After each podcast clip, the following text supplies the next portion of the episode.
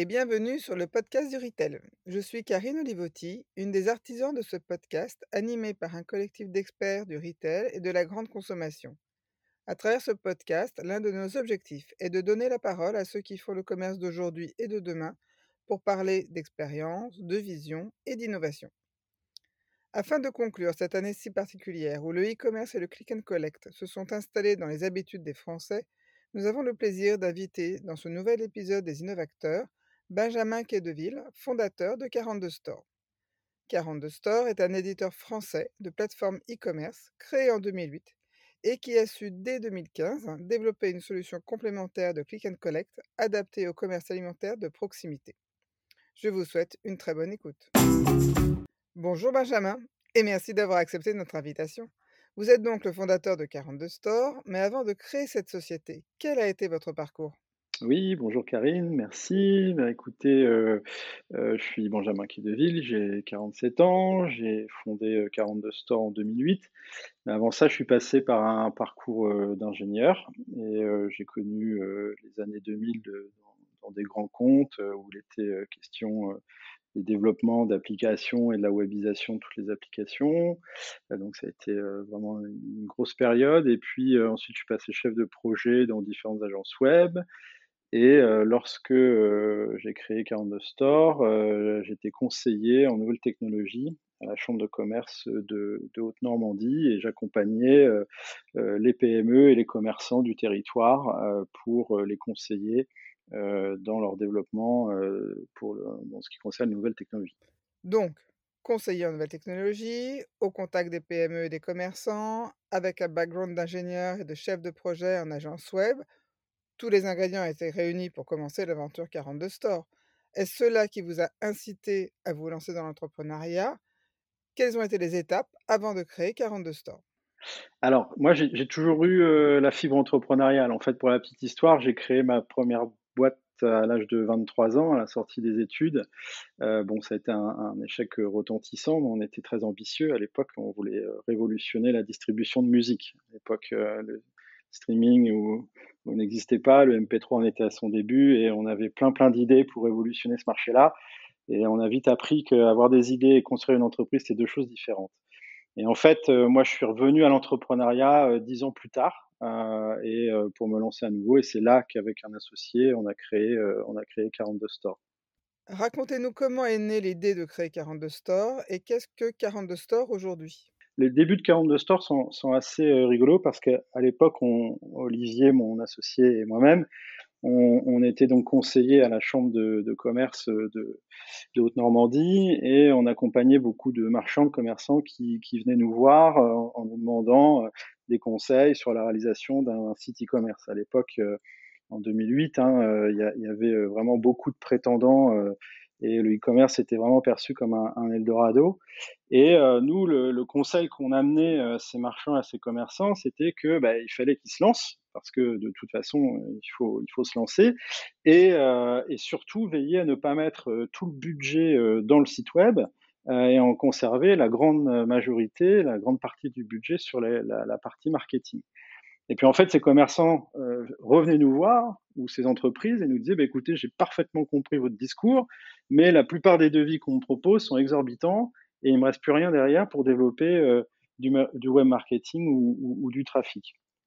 Et en fait, avec Olivier, à l'époque, on, bidouillait, on avait une, plateforme de blog euh, qu'on avait créée à nos heures perdues, euh, qui était euh, totalement gratuite. Et puis, euh, cette plateforme était destinée à tout type de, de, blogueurs et on avait à peu près 500, 800 blogs actifs sur la plateforme.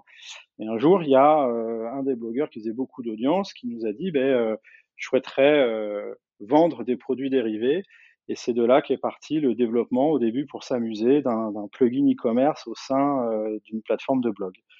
Et puis, bah, ça a rencontré un gros succès. On a eu un peu plus de 800 ou 1000 sites actifs euh, sur la plateforme. Et euh, c'est à ce moment-là qu'on s'est dit, bon, bah, entre d'un côté les commerçants et les, entreprises qui trouvent pas euh, chaussures à leurs pieds en termes de prestataires, et de l'autre, nous, une plateforme qu'on a développée au début pour s'amuser et qui finalement fait sens, eh bien, on a démissionné, créé la société, trouvé des investisseurs et on s'est lancé donc en, en juillet 2008 en lançant bah, la première plateforme de blog boutique. Et en fait, à l'époque, c'était assez innovant, et, ça restera l'ADN de notre société d'ailleurs tout, au long de, ces années, c'est que le blog, il faut se souvenir, hein, Karine, c'est que à l'époque, il y avait quasiment pas de réseaux sociaux. C'était, on, était au début de tout ça. Et pour communiquer, échanger, faire du lien avec ses clients, eh bien, un, e-commerçant avait le blog comme solution. Et nous, on avait créé une plateforme qui alliait les deux, l'e-commerce et le blog. Et ça a été un très gros succès puisque dans les deux premières années, on a monté à peu près 4000 sites actifs sur, sur la plateforme. Donc voilà d'où est née la, la, enfin, l'idée dans un premier temps et puis l'entreprise après. Puis là, depuis 12 ans, en fait, on a beaucoup évolué et on a fait beaucoup de développement. Euh, en fait, aujourd'hui, on investit à peu près 25% du chiffre d'affaires dans la R&D et dans le développement de nouveaux modules. Et puis d'une petite plateforme de blog boutique destinée à, des petits commerçants, on a évolué vers des technologies beaucoup plus matures, plus complexes, pour répondre à des besoins dans l'industrie, dans le B2B, euh, euh, de, de, des besoins de connexion aux principaux outils de gestion des entreprises. Euh, enfin, 42 Store est vraiment devenu une plateforme très complète très puissante pour, euh, pour évoluer.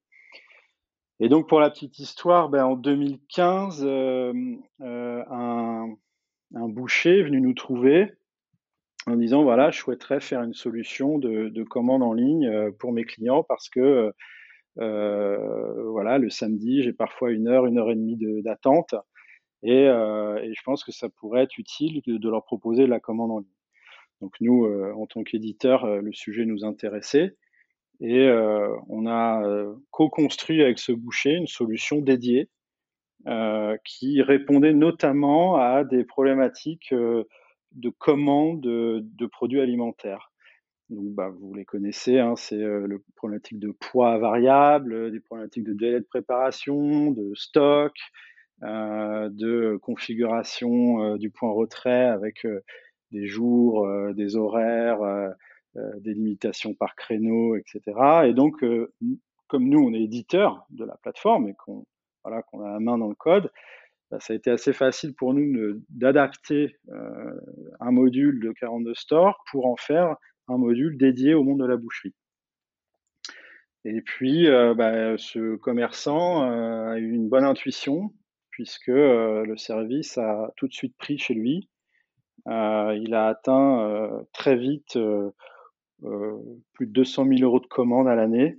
donc, ça, a vraiment rencontré un succès. Et donc, à ce moment-là, on s'est dit, mais il y a certainement un truc à faire. Si ce, boucher a, un besoin, euh, d'autres doivent l'avoir. Et on a euh, verticalisé l'offre, construit un produit vraiment euh, clé en main pour le monde alimentaire, pour les commerces de détail alimentaire. Et on a créé en 2015 la marque Mon Petit Drive. Donc c'est comme ça qu'est née l'aventure. En fait, à chaque fois dans, l'histoire de 42 Store, ça a été fait par rebond euh, sur des besoins qui nous ont été formulés. On s'est dit, tiens, mais il y a un truc à faire, allez hop, on y va. Donc euh, voilà comment ça s'est fait. Quand on dit qu'il faut penser client, votre expérience nous démontre qu'il faut surtout écouter le client. Il connaît les spécificités de son métier, à vous de trouver des solutions qui vont en face.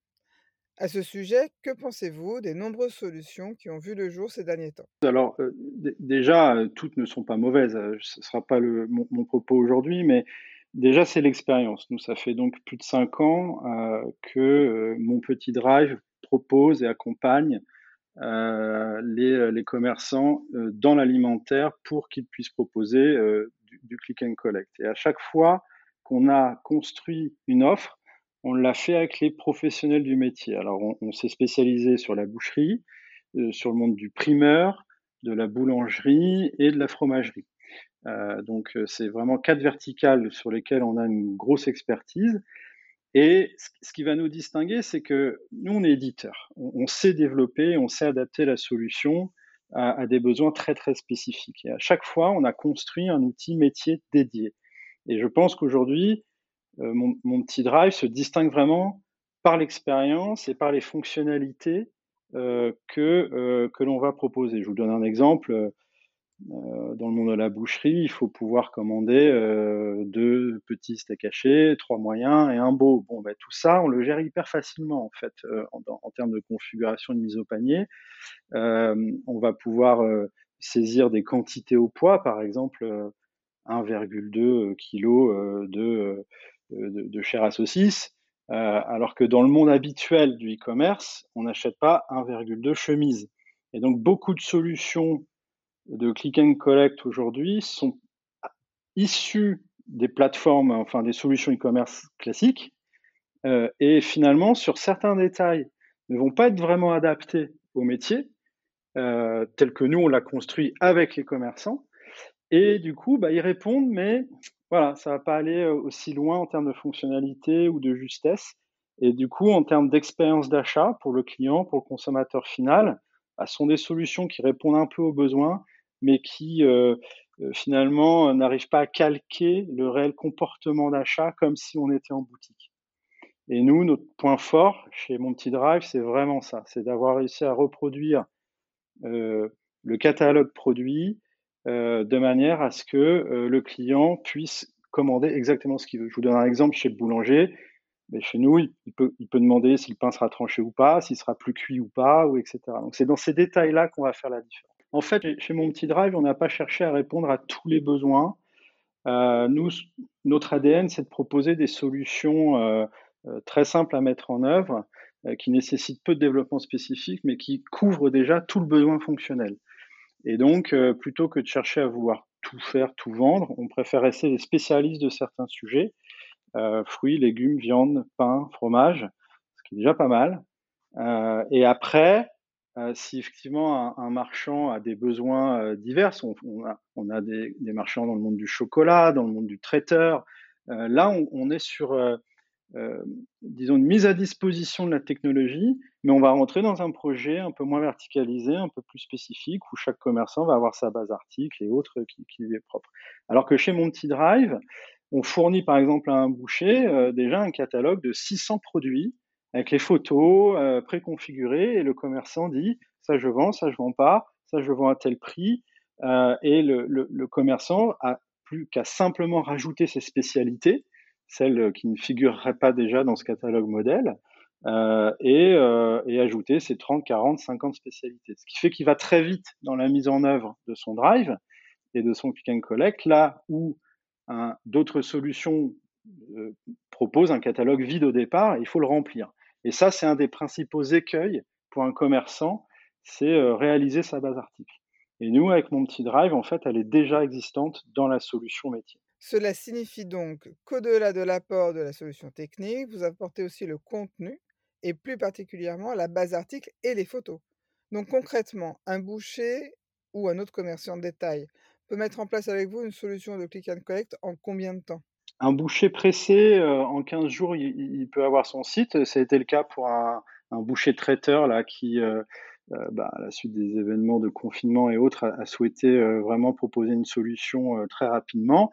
Il s'est investi dedans, il a passé un petit peu de temps et il a sorti une version de départ avec déjà la plupart de, ses produits en, en rayon.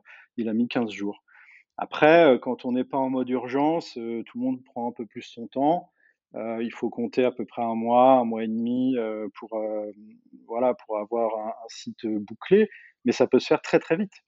Puisqu'il y a déjà tous les articles, en fait, rien rien n'empêcherait de le sortir en 48 heures. Et comment gérez-vous la partie paiement? Alors pour les paiements, là on fait appel à notre métier d'origine, hein, les 42 Store. Nous on est nativement couplé à toutes les solutions de paiement. Euh, que ce soit celle des banques ou que ce soit celle des tiers de paiement euh, type PayPal, Stripe, euh, Paybox ou autre. Et donc aujourd'hui, un commerçant peut démarrer tout de suite avec une solution de paiement tiers type PayPal par exemple, ce qui fait que voilà, son ouverture de compte est instantanée. Faire une demande auprès de sa banque d'un terminal de paiement, Là, ça prend 15 jours, 3 semaines, le temps que la banque instruise le, dossier. Et puis ensuite, bah, voilà, la banque est nativement couplée à la, boutique et les paiements arrivent directement en fait sur le, sur le compte bancaire. Alors sur l'aspect paiement, une, de nos particularités, c'est que nous sommes capables de traiter du paiement qu'une fois la commande préparée. Alors j'insiste là-dessus parce que quand on, achète de la viande chez son boucher, à la base, on met au panier, on en a pour 100 euros. Mais on ne sait jamais s'il y en aura pour 97 euros ou pour 103 euros. Alors certains bouchers s'accommodent de ça et voilà, ils en mettent toujours un petit peu plus, c'est le geste commercial. Et puis d'autres veulent vraiment avoir un prix fixe. Et dans ce cas-là, ils vont pouvoir modifier la commande en cours de préparation et adapter le prix final. Et que c'est une fois que la commande est prête et validée que le montant final sera prélevé sur la, carte du client. Donc ça aussi, ce sont des spécificités métiers qui sont très attendues euh, dans le monde de, de, la vente de produits alimentaires où les prix ne sont pas connus à l'avance. Donc, depuis 2015, que ce soit avec mon petit drive ou plus généralement avec 42 Store, vous vous amusez à développer des sites internet. Ça fait combien de sites aujourd'hui et pour quel métier? Alors, on a historiquement beaucoup plus de, bouchers puisque c'était notre métier d'origine. On a beaucoup de boulangeries, mais c'est parce qu'on travaille pour une, marque nationale peux pas euh, forcément citer, je sais pas, et bon qui est assez connue et qui commence par un P, euh, voilà. et, et, donc la, boucherie, la boulangerie, le monde du primeur est arrivé il y a deux ans dans notre univers de, solutions. et c'est le secteur qui se développe le plus. Alors en fait, on, avait une petite réticence à aller sur ce marché parce qu'on pensait bêtement que euh, la base article changeait trop souvent et donc ça imposerait aux commerçants de voilà de mettre les mains dans ces prix, euh, dans ces produits euh, trop fréquemment. Et puis en fait, il s'est avéré qu'une base de fruits et légumes est plutôt stable au final en termes de prix. bon, ça peut évoluer, et puis d'autre part, on a développé nous un terminal de, de gestion qui, est, qui peut se poser sur le, le comptoir euh, du, du, magasin et où le, le commerçant euh, euh, peut euh, avoir accès à ses commandes et euh, faire évoluer sa, sa, base article assez, assez facilement. Donc en fait, les primeurs aujourd'hui, c'est vraiment le secteur qui pousse le plus. en termes de quantité de sites, on en a on en a plusieurs centaines, on va dire, euh, mais c'est aujourd'hui, j'ai pas, j'ai pas la clé de répartition. La grande majorité, ça reste la boucherie. Vous qui accompagnez les commerçants qui souhaitent développer une solution de e-commerce, quel regard avez-vous sur toutes ces marketplaces qui se développent dans les centres-villes? Alors, là, là, vous me parlez des, des, des marketplaces, hein, c'est ça C'est plus que des... Parce qu'il y a des solutions de click and collect chez beaucoup d'opérateurs, enfin, beaucoup se sont convertis récemment au click and collect, on n'entend parler que de ça d'ailleurs.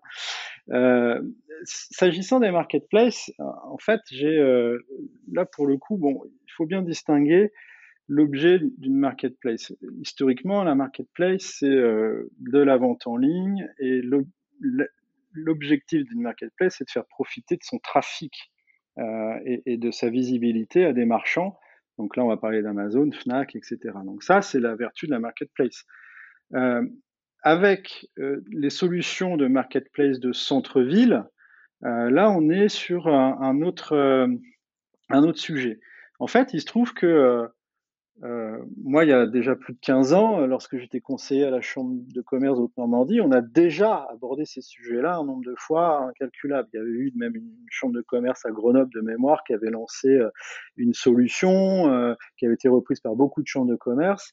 Et en fait, l'idée, a toujours été là. C'est-à-dire qu'il y a toujours eu, depuis plus de 15 ans, l'idée qu'on pourrait faire et rassembler les commerçants d'un centre-ville ou d'un centre-bourg autour d'un même espace de, de commande. Et beaucoup ont eu raison trop tôt, euh, puisque la plupart des projets ont échoué, parce que euh, réunir autant de diversité de produits, puisqu'on va du, vendeur de chaussures en passant par l'opticien, euh, le boucher, etc., ben finalement, ça n'a jamais été simple. Ça a toujours été compliqué. Il y a une hétérogénéité de commerçants, de maturité, de, euh, de, de, variété de produits, a des problématiques de stock. Un, voilà, un, vendeur de chaussures qui euh, n'a plus la pointure 42, bah voilà, il, il l'a plus, il l'a plus, donc c'est difficile pour lui de, de gérer et le stock web de la marketplace et le stock physique. Et en fait, beaucoup de ces marketplaces ont échoué. Aujourd'hui, la situation a un peu évolué avec euh, les confinements successifs qu'on est en train de vivre. Et euh, beaucoup de solutions sont apparues euh, qui vont du gratuit au, payant. mais pour autant, elles n'ont pas réglé les problèmes historiques. Et moi, je pense qu'il y a certaines marketplaces qui peuvent avoir une vertu, en termes de, promotion, de mise en avant, si elles le font bien, mais leur vrai job, il est là, quoi comme les marketplaces type Amazon ou Fnac. C'est-à-dire qu'elles sont là pour générer du trafic. Elles sont pas là pour, euh, euh, voilà, pour, euh, pour remplacer l'expertise du, commerçant. Et en fait, du coup, on s'aperçoit que bah, il y a certains marchands qui font quelques ventes à travers ces marketplaces, mais en tout cas, en comparatif avec un site dédié, il n'y a pas photo.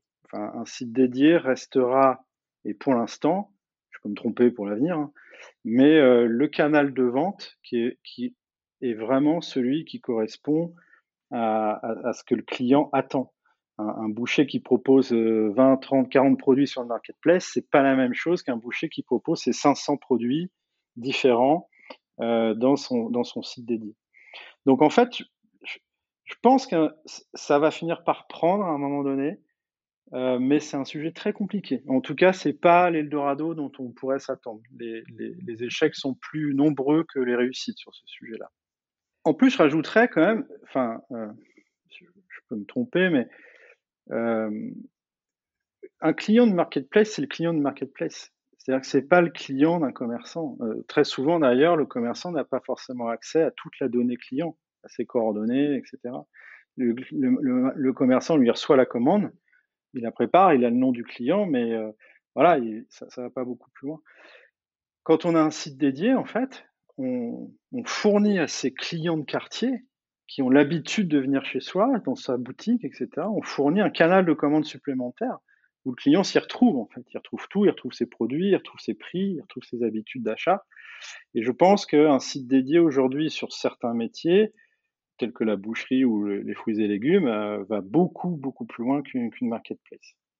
Et souvent pour des coûts, euh, voilà, je vais pas faire de comparatif financier là, c'est pas, pas le sujet, mais euh, les, coûts d'une marketplace sont pas forcément très intéressants compte tenu de souvent du modèle économique qui est basé sur un coût fixe et des pourcentages à la commande. Chez, chez, mon petit drive, nous, on n'a qu'un abonnement mensuel, il n'y a aucun pourcentage, rien. Le commerçant a vraiment un canal de commande dédié avec un coût fixe et c'est tout. Donc en fait, voilà, moi les marketplaces, je les regarde euh, avec beaucoup d'attention. Euh, il y a des grands noms de la distribution qui se mettent dedans. Euh, la vérité d'hier ne sera peut-être pas celle de demain. Il y a des avantages à mutualiser certains achats autour d'un même, d'un même espace de commande. Euh, mais pour ce qui est de la relation directe entre un marchand et ses clients, un click and collect bien fait, un site complet, à mon avis, sera toujours plus efficace que d'être mélangé au milieu des autres dans une marketplace. Votre entreprise est une belle réussite, mais j'imagine que vous avez connu aussi des difficultés. Quels sont les sujets sensibles et quelles réponses y avez-vous apportées? Je pense que la liste des difficultés est nettement plus importante que celle des réussites. Euh, bah je dirais qu'une des premières difficultés, c'est de, de, résister à l'opportunisme. C'est-à-dire qu'on se fait une idée de la stratégie de son entreprise avec un service à rendre et une cible bien précise. Et en fait, tous les jours, vous êtes sollicité par des besoins euh, qui, euh, d'un point de vue alimentaire et chiffre d'affaires, peuvent être intéressants, mais qui euh, peuvent vous écarter de vos stratégies, surtout quand vous démarrez. Hein. Ça, c'est surtout au démarrage. Après, quand on, est un peu plus fixé sur son marché, je pense que c'est plus facile de dire non. En fait, je pense que quand on a une idée et quand on a une intuition, faut la garder, euh, même si ça prend un peu plus de temps, euh, plutôt que de s'égarer euh, vers des réponses qui orientent l'entreprise dans une direction qui n'était pas le projet d'origine. Bon, faut savoir pivoter, hein, c'est le grand terme dans les startups, mais je pense qu'il faut savoir aussi garder le cap. Et les difficultés qu'on a eues, c'est de savoir résister à ça, en fait. C'est de se dire, euh, est-ce qu'on y va, est-ce qu'on n'y va pas? Peut-être qu'on est passé à côté de certaines opportunités, mais bon, ça on ne le saura jamais. Quoi. Donc voilà. Après, voilà, c'est le quotidien, c'est euh, euh, les équipes, la formation, les, le, le, le, niveau des, des, développeurs qui est très très important dans nos métiers. Euh, le recrutement euh, euh, des, des, des, ingénieurs et des développeurs est fondamental parce qu'on n'est que sur des sujets d'innovation, on est sur des sujets très pointus. Nous, on sert entre 6 et 10 millions de pages par mois sur nos serveurs et euh, il ne s'agit pas de se tromper dans une ligne de code, quoi. Donc euh, la, technologie est hyper importante dans nos métiers et les, compétences le sont euh, tout autant. C'est peut-être les, les, deux difficultés qu'on rencontre le plus, c'est recruter les bonnes personnes et rester droit dans son projet et sa stratégie. Alors après les difficultés, quelles ont été vos plus grandes satisfactions dans cette vie d'entrepreneur? Il y en a eu beaucoup. Euh, des collaborateurs d'abord euh, qui sont euh, plutôt contents et épanouis, je pense, de, de travailler sur, sur ces sujets-là. Euh, après, c'est principalement la réussite de, de certains euh, commerçants. Euh, par exemple, j'en ai un en tête, euh, un primeur à Angers que je salue, qui s'est lancé quelques mois avant le premier confinement en click and collect avec mon petit drive. Et euh, bah, il, il, faisait euh, déjà un nombre 30, 40 commandes par mois, 50 commandes par mois. Enfin voilà, il lançait son activité tranquillement. Et puis arrive le 16 mars. Et, euh, et, dans le week-end qui a suivi, il a reçu euh, plus de 100 commandes en, en 48 heures sur, son site. Et, ça lui a vraiment. Euh, voilà, il nous a appelé le lundi en disant Mais c'est incroyable, parce qu'on a un système de, tickets nous qui sort automatiquement du terminal de gestion de commande. À chaque commande passée en ligne, il y a un ticket qui sort. Et en fait, il avait plus euh, d'une centaine de tickets qui étaient tombés par terre. C'était autant de commandes à gérer. Et euh, voilà, ça a donné un peu le, le signal de départ de cette période un peu folle du, du confinement, quand on a détruit beaucoup. Mais euh, pour ceux qui étaient équipés, en tout cas, euh, ça a été très très salutaire et on a accompagné euh, on, a, on s'est lancé dans tout un tas de développements complémentaires pour euh, traiter des volumes euh, que les commerçants n'étaient pas habitués à traiter, euh, faire des prévisionnels de stock en fonction des dates de retrait, etc. Enfin voilà, on ça a été une, aventure où, euh, récente hein, où, chacun a pu euh, prendre en pleine face ce, confinement et nous on l'a vécu avec beaucoup voilà beaucoup d'énergie parce que on sentait qu'il fallait euh, s'adapter à cette situation totalement inattendue. C'est un des, voilà. Récemment, c'est vraiment le truc qui m'a fait plaisir, se me dire bah tiens, on a répondu à un besoin là, on en a c'est on avait anticipé en 2015 ce besoin-là et aujourd'hui euh, il explose quoi. Aujourd'hui, si c'était euh, si cette aventure était à refaire, est-ce qu'il y a des choses que vous changeriez? Hmm. Oui, euh, certainement. Je pense que je pense qu'au au tout début, euh, euh, on a peut-être répondu à trop de besoins divers. On s'est un peu perdu sur certains sujets et je pense qu'il faut, comme je disais, faut faut rester concentré sur sa stratégie, sur ce qu'on veut faire. Euh, je pense que l'idée de verticaliser des offres et se spécialiser sur des domaines métiers, euh, on aurait dû certainement le faire plus tôt. Vous avez conseillé et accompagné des PME, des commerçants, des startups. Quels conseils donneriez-vous à une personne souhaitant se lancer dans l'entrepreneuriat? Alors, il faut des fonds de départ. Je pense que si on veut tenir sa stratégie, il faut éviter d'aller vers euh, des réponses alimentaires qui vous détournent, parce que là, on va dans le mur, sinon la boîte euh, se disperse. Donc, un, il faut lever des fonds. C'est ce qu'on avait fait. Et deux, euh, faut euh, en garder, euh, à mon avis, euh, la plus grande partie au début, euh, parce que euh, la bonne idée, la bonne méthode de travail les bons profils, on les découvre un peu plus tard au final. Et moi, j'ai eu l'occasion d'accompagner pas mal de, de startups ou, de, jeunes pousses euh, qui, après des levées de fonds, ont dépensé euh, sans compter en disant c'est bon, on a la trésorerie. Et puis au final, s'aperçoivent au bout de quelques temps que bah, il faut refaire un tour de table parce que l'idée principale n'est pas forcément la bonne, le marché n'était pas forcément le bon, et puis bah, là, on, ils sont plus en position de force pour négocier euh, le tour de table. Et donc, euh, moi, j'ai souvent eu ce conseil de dire levez des fonds, mais faites comme si vous étiez pauvre.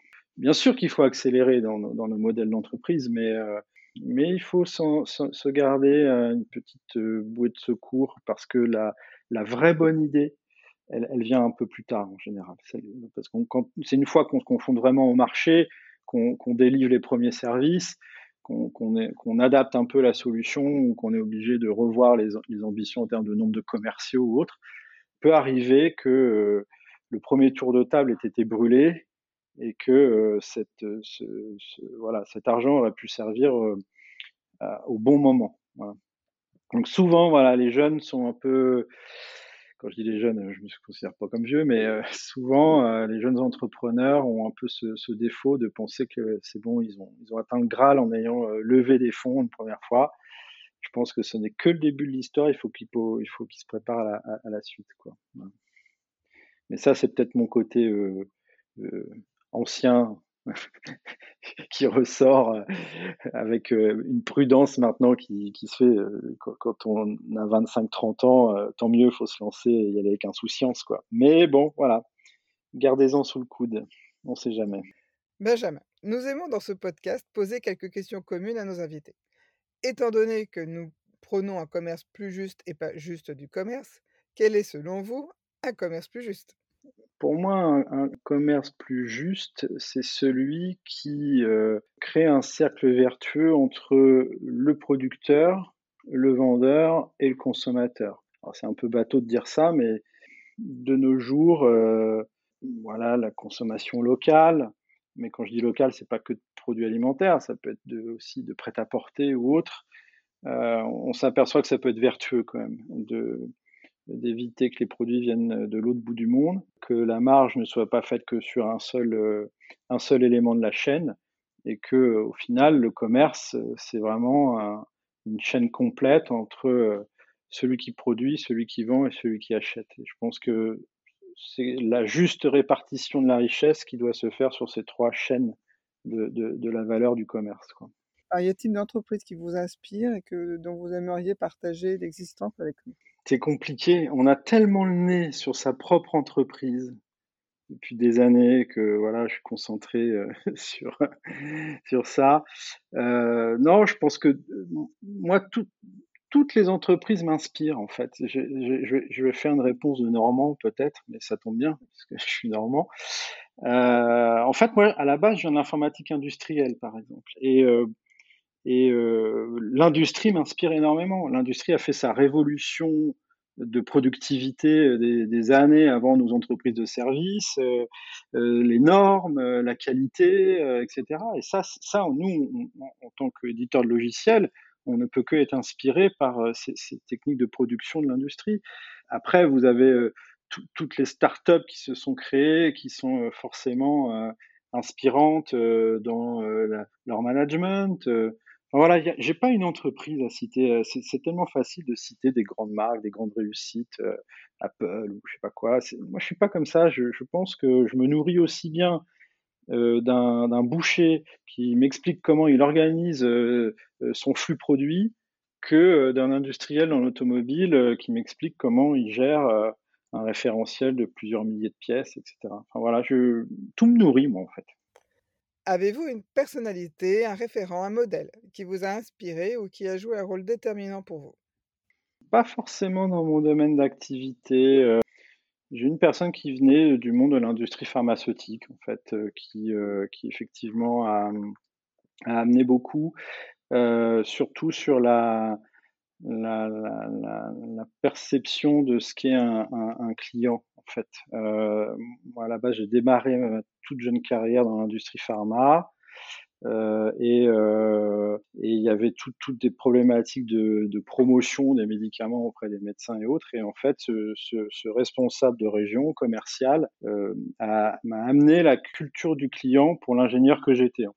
Un ingénieur n'a pas forcément la culture client de base. Hein. Et en fait, cette expérience dans l'industrie pharmaceutique, en étant très proche de la vente, m'a beaucoup éclairé en fait sur l'écoute, la mesure du besoin, l'approche commerciale, etc. Donc oui, je pense que s'il y en a un, c'est celui-là. C'est pas forcément issu du monde de la tech, mais plus du monde du business. Benjamin, nous avons terminé cette interview. Merci d'avoir partagé avec nous votre parcours et votre vision du commerce et du e-commerce. Quelle est votre actualité pour ce début d'année 2021 et comment vous contacter pour développer un site de click and collect? Oui, bah, classiquement, euh, nos deux sites internet, 42store.com euh, pour la partie commerce et industrie, et puis euh, monpetitdrive.fr, tout attaché pour la partie click and collect. On est plus dynamique sur les réseaux sociaux euh, sur la partie Mon Petit Drive, donc euh, on peut nous contacter via Facebook ou LinkedIn également. Euh, donc très facile d'accès, enfin voilà, un site web, téléphone, mail. En termes d'actualité, ben, on, a, toujours pas mal de, choses et de nouveautés. On, prépare une version, euh, une, V3 euh, de, mon petit drive euh, pour, la rentrée, pour 2021, avec des fonctionnalités qui vont permettre d'aller encore plus loin dans la, gestion des catalogues, dans la gestion de préparation des commandes. donc, ce sera pour, pour la rentrée. Voilà, c'est ce qui anime l'équipe de développement en ce moment. Eh ben, merci beaucoup Benjamin pour toutes ces informations. Merci Karine. continuation. Merci vous aussi. Très bonne continuation. Au revoir. Voilà, chers auditeurs, cette dernière interview de l'année est terminée. Si vous l'avez appréciée, n'hésitez pas à en parler autour de vous et à donner un 5 étoiles sur Apple Podcast pour nous soutenir. Je vous dis à bientôt pour un nouvel épisode du podcast du Retail, disponible dans toutes les bonnes podcasteries.